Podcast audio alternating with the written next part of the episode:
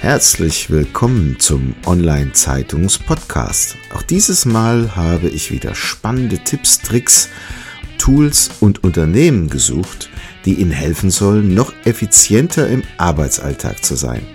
Packen Sie es an und seien Sie immer einen Schritt voraus. Dazu wünsche ich Ihnen viel Spaß und Wissen zum Mitnehmen. Ihr Thomas Schmidt. Diese Episode wird Ihnen präsentiert von cleverworks.de, der Workflow-Automatisierungssoftware für die einfache und schnelle Digitalisierung eigener Organisations-, Vertriebs- und Marketingprozesse in Unternehmen und Verbänden. Immer nach dem Motto Kosten runter und Umsatz rauf sorgt Cleverworks durch clevere Automatisierung für mehr Freiräume. Rufen Sie uns an und vereinbaren Sie eine kostenfreie Online-Vorführung unter plus 49 661 410 91600.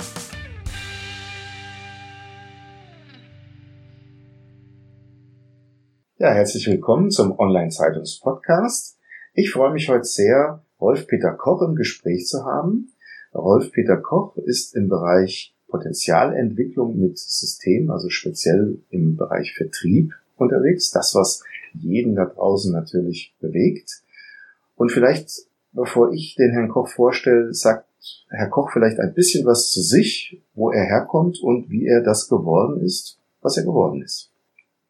Ja, vielen Dank für die netten Worte. Ja, äh, mein Name ist Rolf-Peter Koch und ich bin äh, von meiner Ursprungsausbildung äh, bin ich Betriebswirtschaftler, habe Ökonomie studiert und mich auch viel mit dem Thema äh, der Verhaltenspsychologie und der Konsumentenpsychologie schon während meines Studiums auseinandergesetzt. Bin dann in die Industrie gegangen, habe im Marketing und Vertrieb in verschiedensten Führungspositionen gearbeitet, unter anderem äh, auch 20 Jahre für die Firma Bayer in verschiedenen Funktionen bin jetzt seit zehn Jahren äh, selbstständig und konzentriere mich hauptsächlich auf das Thema der Entwicklung von Marketing- und Vertriebsteams. Also das ist mein, meine Kernkompetenz und äh, immer mit dem Hintergrund, dass ich versuche, verhaltenspsychologische Aspekte, aber auch Aspekte der, der Neurowissenschaften mit in meine Trainings- und Beratungskonzepte äh, einfließen zu lassen. Mhm. Ich habe auf Ihrer Internetseite so einen schönen Menüpunkt gefunden, der nennt sich Gehirngerechter Vertrieb. Ja. Was ist das denn? Ja, also ich bin, äh, ich bin auch noch Mitglied der Akademie für Neurowissenschaftliches Bildungsmanagement. Also ist, das ist eine, eine, eine Gesellschaft, die sich mit für Trainer, Berater und Coaches äh, auf die Fahnen geschrieben hat, denen ein neuropsychologisches Wissen mit auf den Weg zu geben. Und äh, der gehirngerechte Vertrieb, das ist im Grunde etwas, ich habe dazu auch ein Buch geschrieben, äh, was, äh, was diesen Titel auch trägt, oder wird's, da wird eine Buchreihe draus entstehen. Ich habe mich, äh, ich, ich bin immer daran interessiert, eine wissenschaftliche Absicherung von dem zu machen, was ich den Leuten in meinen Beratungs- und Trainings mit auf den Weg gebe. Und wenn man die Psychologie sich anguckt und verguckt sich die Neurowissenschaften an, dann stecken dort ganz, ganz viele Dinge drin, die wir mit den aktuellen Tätigkeiten eines Vertriebsmitarbeiters verknüpfen können. Und zwar nicht so, dass es kompliziert wird, sondern dass jeder sofort versteht, warum man in einer gewissen Situation, sagen wir mal beim Kontakt oder bei, bei einer Analysephase, gewisse Dinge tun sollte und was man tunlichst vermeiden sollte. Das wissen wir aus der, aus der Psychologie und Hirnforschung jetzt sehr, sehr gut, wie Menschen auf gewisse Situationen reagieren. Und das ist so der Hintergrund. Und das ist der gehirngerechte Vertrieb. Das ist nichts Kompliziertes und nichts äh, nichts, was man nicht sofort umsetzen könnte, aber es, es greift auf wissenschaftliche Erkenntnisse zurück. Mhm. Und dahinter gibt es dann eine Methodik, die Sie dann trainieren, dass das Unternehmen davon partizipieren kann? Genau, also es gibt erstmal, ich mache erstmal eine Analyse, erstmal immer eine Ist-Situation. Ne? Also was man, was man nicht, äh, was man nicht messen kann, äh, das kann man auch nicht managen. Das ist also meine grundlegende Philosophie. Und bevor man jetzt irgendein Coaching und ein Training im Nebel macht, mache ich immer eine Analyse. Ich mache immer eine Analyse der verkäuferischen Potenziale zum Beispiel von Vertriebsmitarbeitern, aber ich kann auch Analysen machen äh, bezüglich der Führungsfähigkeiten von Vertriebsführungskräften, weil das ist ja auch ein sehr, sehr wichtiger Punkt. Und da nutze ich ein Tool vom Max Planck Institut für Verhaltensforschung, die einfach, äh, wo ich einfach in der Lage bin zu sagen, diese Person hat gewisse Potenziale, zum Beispiel im Verkauf. Und darauf aufbauen werden dann die gesamten Trainings, Coachings und die gesamten Beratungsmaßnahmen aufgebaut, individuell auch auf, auf jede einzelne Person zugeschnitten. Mhm. Ich habe einen interessanten Slogan gesehen auf Ihrer Seite, der da lautet, vier von fünf Vertriebsmitarbeitern beherrschen den Verkaufsprozess nicht richtig. Wie ja. müsste er denn richtig aussehen?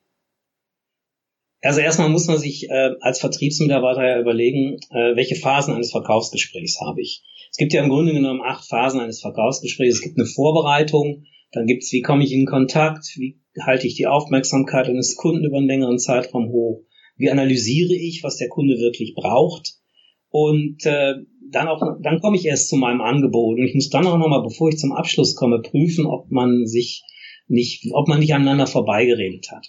Und dann gibt's noch so als achte Phase diese Nachbereitungsphase. Und äh, meine Erfahrung ist, ich mache ja sehr viele Vertriebscoachings, ich bin mit sehr vielen Vertriebsmitarbeitern auch unterwegs, dass es, äh, dass es äh, deutliche Defizite in einigen Bereichen gibt. Und äh, das ist, äh, wenn man die, wenn man die sich, die adressiert, diese, diese Defizite und sich diesen, dieser Defizite bewusst macht und Hilfestellungen gibt, dann kann man ein viel, viel besserer Verkäufer werden und man hat auch dann weniger, weniger Stress im Verkauf, weil man einfach Dinge besser beherrscht. Mhm.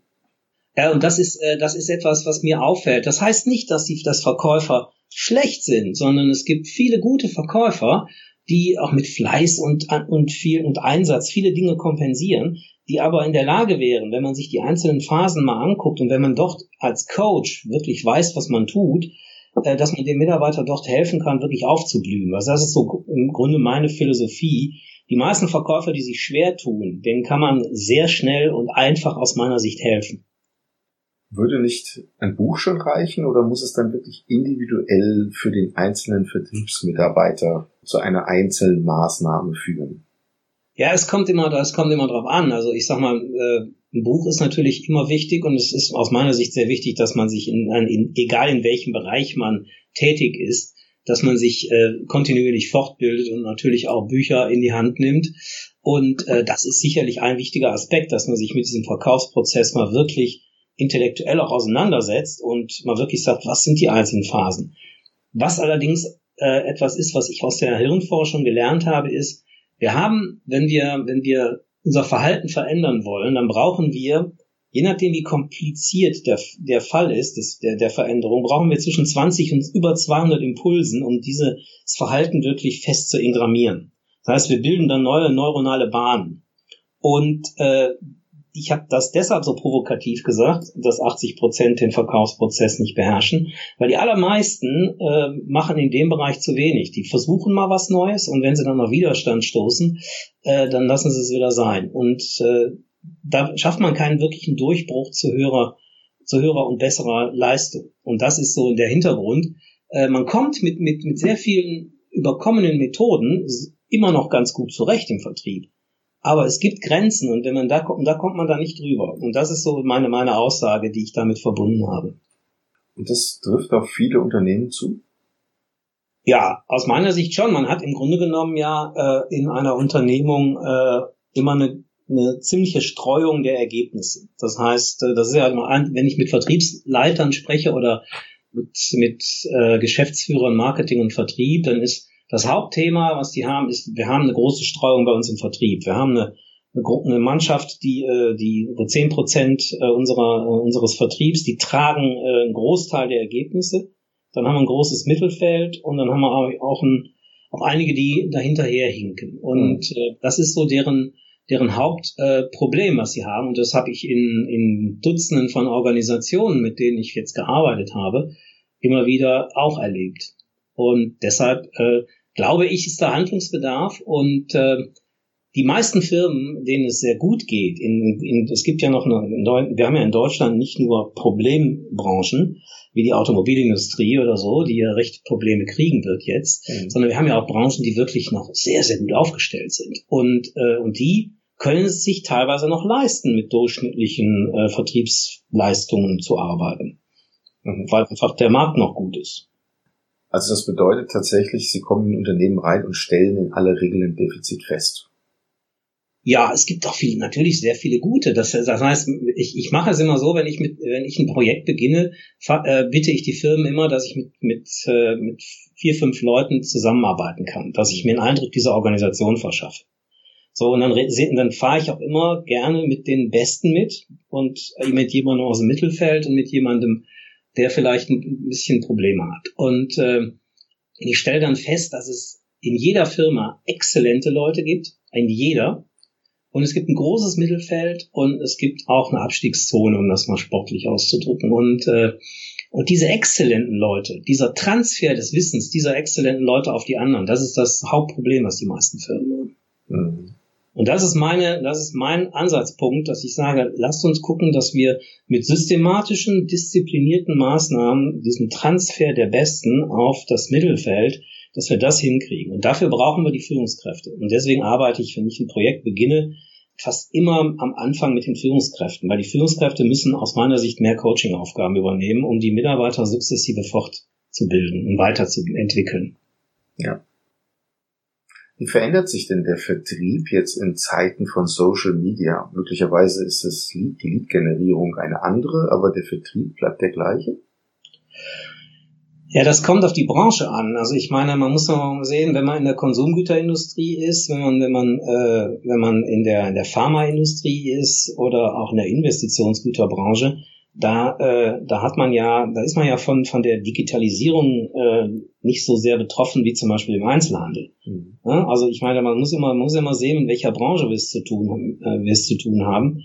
Äh, Lead-Generierung ist natürlich was, ist natürlich dann wichtig, wenn ich so, so wie ich zum Beispiel in einen neuen Markt hinein will, dann brauche ich natürlich neue Leads.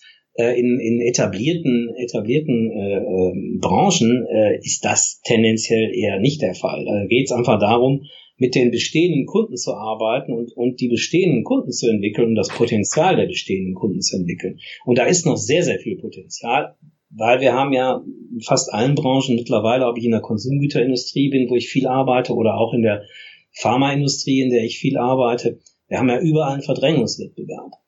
Der Kuchen ist relativ beschränkt, aber innerhalb dieses, dieser Branche kann man, kann man sehr, sehr viel machen. Die Potenziale von Kunden sind immer noch relativ unausgeschöpft.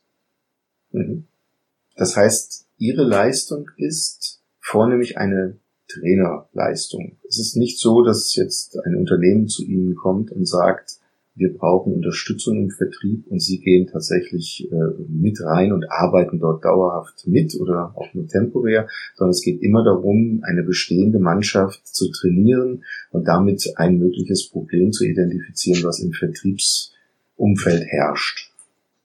Ja, ich arbeite an der Schnittstelle zwischen Beratung, Training und Coaching. Ja. Das heißt, ähm, äh, ich kann, komme in eine Organisation und ich, mein Hauptaugenmerk liegt auf, auf, auf den Qualifizierungsinitiativen mit den Marketing- und Vertriebsteams. Also ich arbeite auch für Marketing-Teams. So, und äh, aus einer solchen Qualifizierungsinitiative ergeben sich dann unterschiedlichste Trainingsbausteine, unterschiedliche Coaching-Bausteine. Und es kommt natürlich auch, äh, das lässt sich ja gar nicht vermeiden, dadurch, dass ich diesen, diesen Verkaufsprozess sehr gut kennenlerne, mhm. stelle ich natürlich auch, äh, gibt es natürlich auch Möglichkeiten, dort hineinzuschauen und zu sehen, okay, bei euch habt ihr im Verkaufsprozess ein paar Dinge, die sind nicht optimal organisiert. Das ist manchmal dann ein, ein, ein Nebenprodukt äh, einer solchen Qualifizierungsinitiative.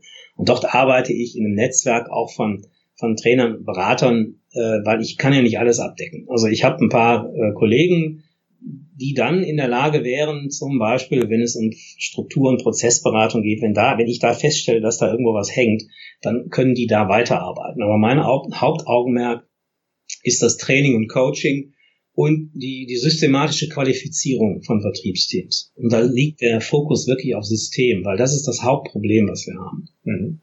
Das Hauptproblem ist, dass es keine systematische Weiterentwicklung gibt.